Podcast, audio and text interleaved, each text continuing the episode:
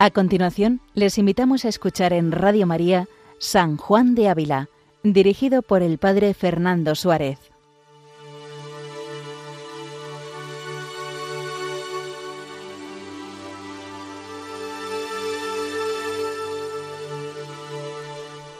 Muy buenos días a todos los oyentes de Radio María. Un día más, con la gracia del Señor, continuamos este programa dedicado a San Juan de Ávila, doctor de la Iglesia Universal. Un programa en el cual nos adentramos en la doctrina, la vida y la espiritualidad del Maestro de Santos, que nació en Almodóvar del Campo en 1500 y murió en Montilla, desde donde realizamos este programa en el año 1569. Estas semanas, sin embargo, a pesar de la distancia la distancia lógica, la distancia histórica que nos separan de estos acontecimientos de la vida de San Juan de Ávila, sin embargo, estas semanas están siendo especialmente importantes, ya que una de las discípulas de San Juan de Ávila, la venerable sierva de Dios, Sorana de la Cruz, pues se ha reiniciado su proceso de beatificación. Bien sabemos que su proceso ya había sido iniciado, por eso se le considera venerable, pero ha sido precisamente en estas semanas cuando se ha vuelto a abrir el proceso diocesano que revisará la vida, la fama de santidad de esta mujer que abandonó completamente la vida, su vida pública, para entregarse como religiosa en el convento de Santa Clara de Montilla. Es allí donde se entregó a Dios y con una vida austera, humilde y muy caritativa, pues llegó a ser conocida aquí en Montilla como la Santa Condesa, una más, una discípula de San Juan de Ávila más, como nuestra Sancha Carrillo, a la que pues vemos cómo San Juan de Ávila va conduciendo con este audifilia que venimos siguiendo en estas semanas. Dedicaremos algún programa expresamente a la vida de Sorana de la Cruz, que nos ayudará sin duda a comprender este camino de discipulado y de dirección espiritual, acompañamiento que tuvo San Juan de Ávila a lo largo de toda su vida con diferentes tipos de personas, personas pues más humildes y personas también que tenían cierto abolengo en la sociedad, como por ejemplo la marquesa de Priego, doña Catalina o esta Sorana de la Cruz.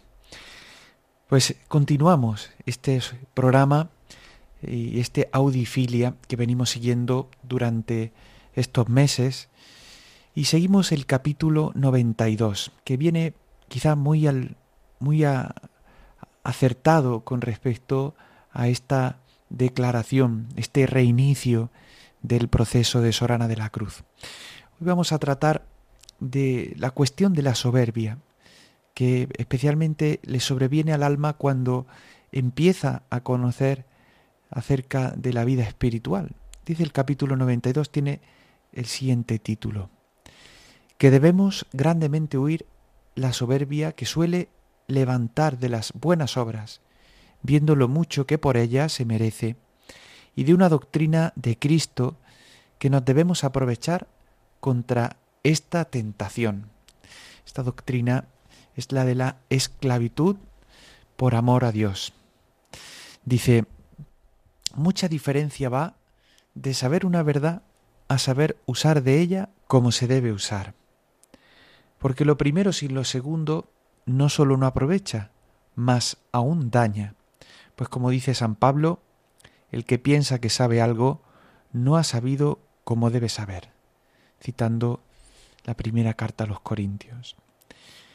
Y dícelo porque algunos cristianos sabían que lo sacrificado a los ídolos se podía comer como lo que no era sacrificado, y usaron mal de esta ciencia, pues comían delante de aquellos que se escandalizaban de verlo comer. Comienza, por tanto, diciendo San Juan de Ávila que la verdad es la que es, y uno cuando llega a la verdad o a la verdad en su vida, debe aprender a usar de ella y uno no puede pues imponerla a los demás o hacerla valer frente a todos como si estuviera eh, de forma soberbia en posesión de esta verdad. Dice, y he os dicho esto porque no os contentéis con saber esta verdad, que los que están en gracia del Señor son justos y agradables, con propia gracia y justicia, y que el valor de sus buenas obras es tan alto que merece que se les crezca la gracia y se les dé la gloria. Dice, mas procuréis de poner esta verdad en su lugar, pues que hay gentes que usan mal de ella y por más, o por más o por menos. Es decir, la justicia que viene de Dios, la gracia y la justicia que nos viene de Dios, ciertamente hace que el valor de nuestras obras sea bueno, como veíamos en el capítulo anterior. Dice, pero hay que poner esta verdad en su lugar, porque muchas veces usamos mal de ella, o por más o por menos. Dice, los primeros corren el peligro de soberbia y los segundos de pereza o pusilanimidad. Dice, muchos he visto que por la gracia de Dios en breve tiempo son libres de grandes males que en muchos tiempos estuvieron, y no son libres en muchos años de los peligros que por las buenas obras que hacen se les ofrecen. Dice, acordado que dice David que le pusieron lazo los malos acerca de su camino y que también lo pusieron en el mismo camino citando el Salmo 139.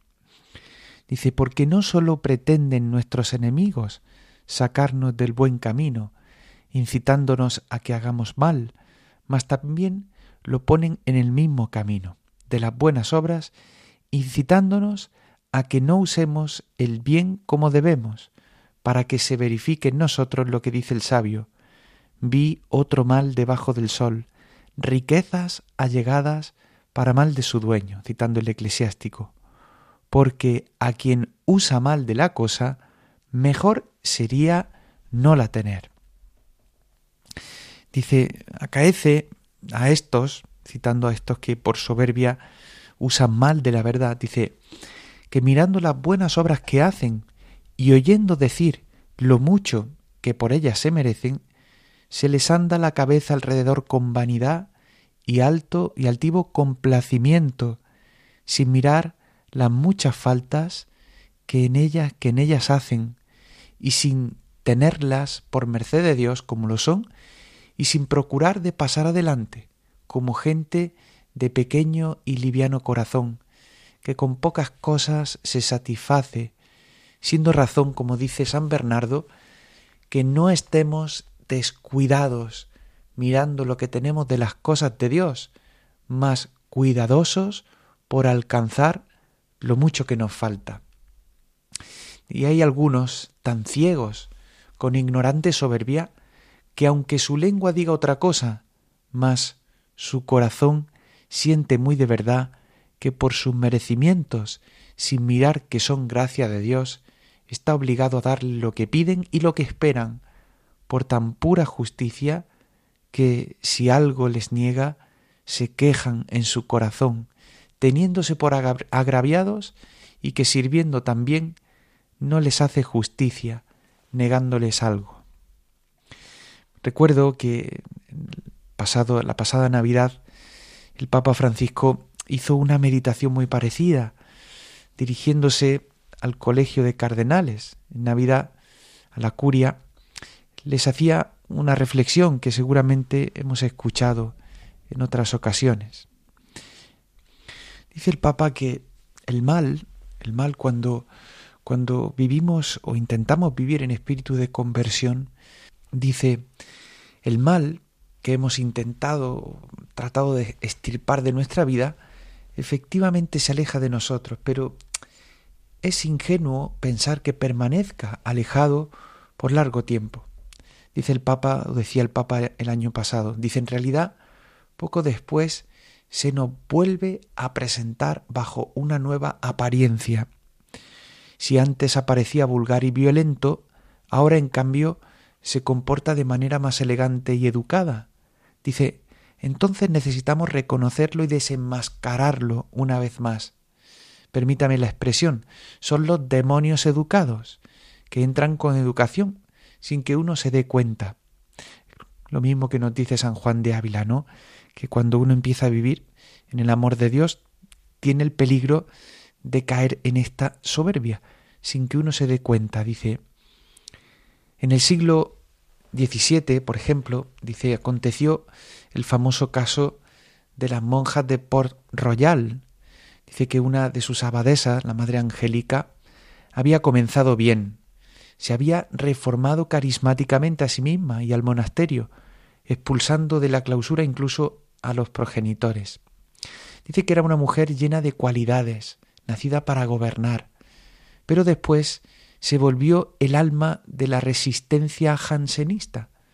Dice, mostrando una cerrazón intransigente incluso ante la autoridad eclesiástica. De ella y de sus monjas se decía, puras como ángeles, soberbias como demonios. Porque habían expulsado el demonio, sí, pero más tarde volvió siete veces más fuerte y bajo apariencia de austeridad y rigor. Había llevado consigo la rigidez y la presunción de ser mejores que los demás. Dice el Papa, por tanto, que es el mal que siempre vuelve. El demonio, aunque lo eche fuera, vuelve disfrazado. Por eso nos llama la atención y nos pide que estemos atentos. Es la misma línea que sigue San Juan de Ávila. Dice, no os mueva esta mala soberbia, que días ha que se queja Dios de ella en Isaías, diciendo, pídenme juicios de justicia, y quiérense llegar a Dios y dicen, ¿por qué ayunamos y no lo miraste? Humillamos nuestras almas y no lo aprobaste. ¿Eh? Dice, y por esta ponzoña tan peligrosa no entre en vuestra alma, con otras que de ella se siguen, debéis de tomar aquella excelente doctrina que nuestro Señor Jesucristo dijo en San Lucas, citando el capítulo 17 del Evangelio de San Lucas. ¿Quién de vosotros, si tiene un criado labrando, pastoreando, le dice cuando vuelve del campo, enseguida ven y ponte a la mesa? ¿No diréis más bien, prepárame de cenar, ciñete y sírveme mientras como y bebo, y después comerás y beberás tú? ¿Acaso no tenéis que estar agradecidos al criado porque ha hecho lo mandado? Lo mismo vosotros, cuando hayáis hecho todo lo que se os ha mandado, Decid, somos siervos inútiles, hemos hecho lo que teníamos que hacer. Y dice San Juan de Ávila que de estas palabras debemos sacar un provechoso sentimiento, que es tenernos por esclavos de Dios. Pues el Señor nos mandó que así nos llamemos. Y esto no con el corazón con el que suele servir el esclavo, que es el temor y no el amor, porque de este dice San Pablo, dice que no hemos recibido el espíritu de servidumbre para tener temor, hemos recibido el espíritu de adopción de hijos de Dios, en el cual clamamos diciendo Abba Padre, Abba Padre. Dice la diferencia, por tanto, citando a San Agustín, dice San Juan de Ávila, la diferencia en breve que la ley vieja al Evangelio es el paso del temor al amor. Parece muy interesante, muy interesante esto, ¿no? Porque la clave que nos da San Juan de Ávila para, para vivir, para no llegar a esta soberbia, es el espíritu de esclavitud. Una esclavitud que no se vive desde el temor, el temor a ofender a, a Dios, como si fuera alguien inalcanzable, sino la esclavitud de quien se esclaviza por amor, de quien se entrega por amor a Dios. Y continúa diciendo, dice, y así, dejando aparte este espíritu de servidumbre, porque no es de hijos de Dios, y el espíritu de temor, por imperfecto, aunque no malo, pues es donde Dios temerle, aun por las penas, entended por nombre de siervo a un hombre que se tiene por sujeto a Dios, por más fuertes y justas obligaciones que ningún esclavo lo es de otro hombre, por muy caro que le haya costado. Dice, y mirando a esto, todo lo que de sí o de fuera de sí se hace de bien, todo lo hace para gloria y contentamiento de Dios, como un esclavo leal, que todo lo que gana lo da a su Señor. Recordaba, pues leyendo estas palabras, este célebre libro que tantas veces quizá hemos conocido, que es el Tratado de la verdadera devoción a la Santísima Virgen María de San Luis María Griñón de Montfort. Este tratadito, al cual San Juan Pablo II tenía tanta devoción, explica muy bien el espíritu de esclavitud. La esclavitud no es como quizá tenemos nosotros conciencia por, por, por, por, el concepto de esclavo que podemos tener bíblico o incluso una esclavitud en el siglo actual que sin duda pues está muy denostada. Dice la esclavitud, dice San Luis María Griñón de Montfort, dice por la esclavitud depende un hombre de otro enteramente y por toda su vida, y debe el esclavo servir a su dueño sin opción a ninguna otra recompensa, como a una de sus bestias sobre la que tiene derecho de vida o de muerte. Dice San Luis María de Griñón de Montfort que hay tres clases de esclavitud. Dice, una esclavitud de naturaleza, otra de temor y otra voluntaria. La de naturaleza, dice, es, dice, bajo el primer concepto, todas las criaturas son esclavas de Dios. Del Señor es la tierra y la que la llena, ¿no? Dice el Salmo 23, ¿no? Dice, lo son bajo segundo los demonios y los condenados. Esta sería la esclavitud de temor que tienen las almas que por tanto tienen este miedo a ser condenados. Y no es mala, dice San Juan de Ávila, este espíritu de temor. No es, no es malo, es imperfecto, es lo que hemos llamado en tantas otras veces, ¿no? La atricción, el miedo a las consecuencias de nuestros pecados. Este santo temor de Dios no es malo en sí, pero es imperfecto. Y cita, y citando aquí a San Luis María Griñón de Montfort, podremos entender lo que significa verdaderamente la esclavitud. Dice, la esclavitud voluntaria es la más gloriosa a Dios, que mira al corazón, que pide el corazón, y que se llama el Dios del corazón o de la voluntad amorosa, porque por esta esclavitud se elige a Dios y a su servicio por encima de todos los demás, aunque no estuviéramos naturalmente obligados a ellos. Por tanto, hay una diferencia entre un servidor y un esclavo. Primero, en que un servidor no da todo lo que es, todo lo que posee y todo lo que puede adquirir por otro o por sí mismo, mientras que el esclavo, el esclavo se da todo en absoluto, con todo lo que posee y puede adquirir sin excepción alguna. Aquí seguirá San Luis María explicando la esclavitud mariana, pero nos sirve para entender cómo los santos están conectados con estas inspiraciones del Espíritu Santo. Dice, claro, de esta manera uno mirando esto se da cuenta de que Dios, Dios es el destino de un esclavo leal, el que le da todo, le, da todo a su Señor. Y de igual forma, continúa San Juan de Ávila, dice, no es flojo ni descuidado en servir hoy, por haber servido muchos años pasados, ni se tiene por desobligado de hacer un servicio porque ha hecho otro, como dice el Santo Evangelio. Dice, mas tiene de continuo un hambre y sed de justicia, que todo lo hecho tiene por poco, y mirando lo mucho que ha recibido y lo mucho que merece el Señor a quien sirve. Dice, y así cumple lo que dice San Pablo, que olvidando lo pasado, se esfuerza por vivir de nuevo en lo sucesivo, citando la carta a los filipenses.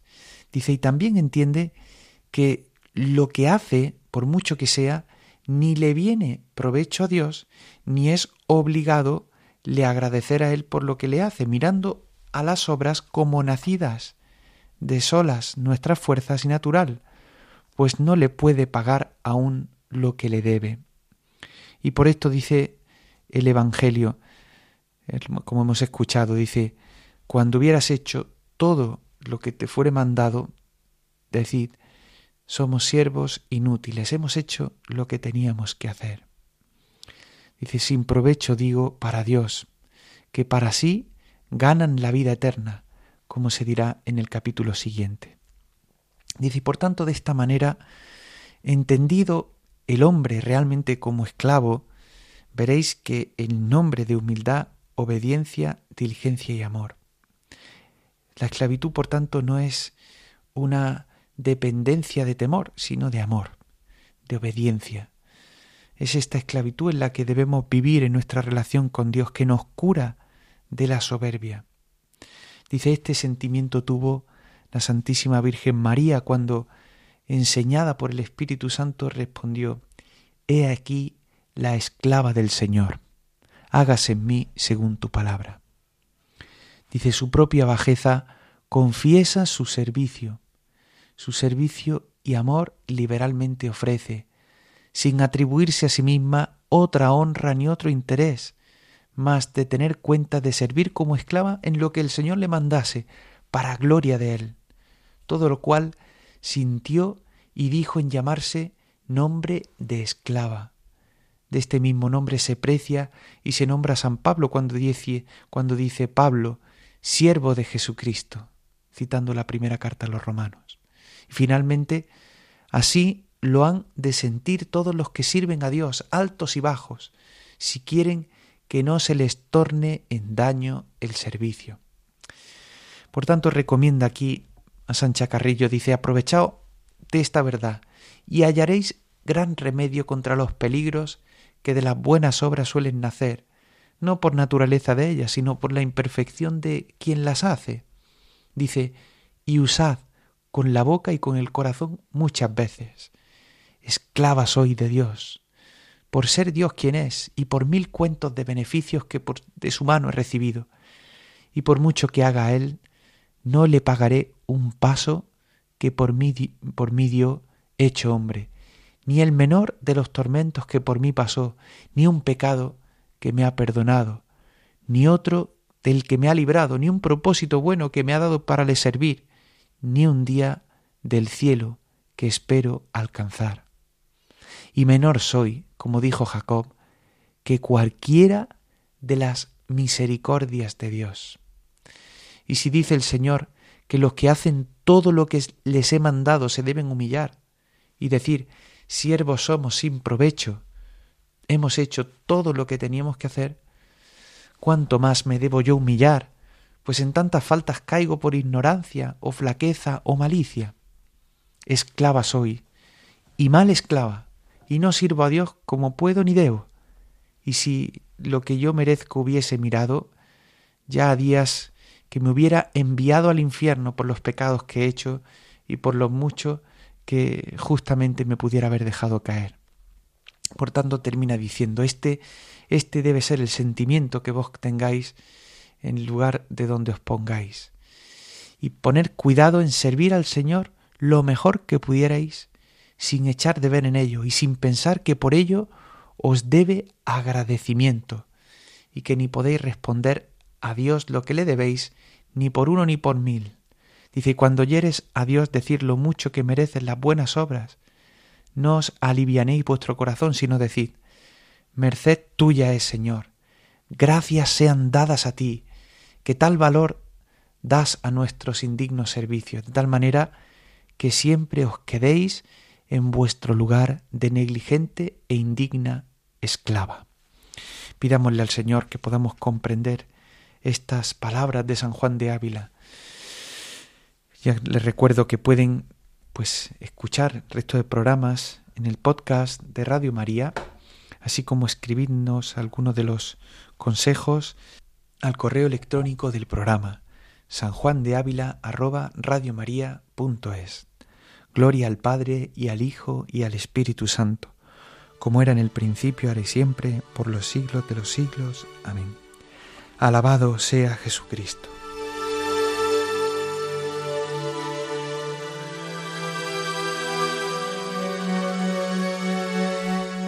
Han escuchado en Radio María San Juan de Ávila con el Padre Fernando Suárez.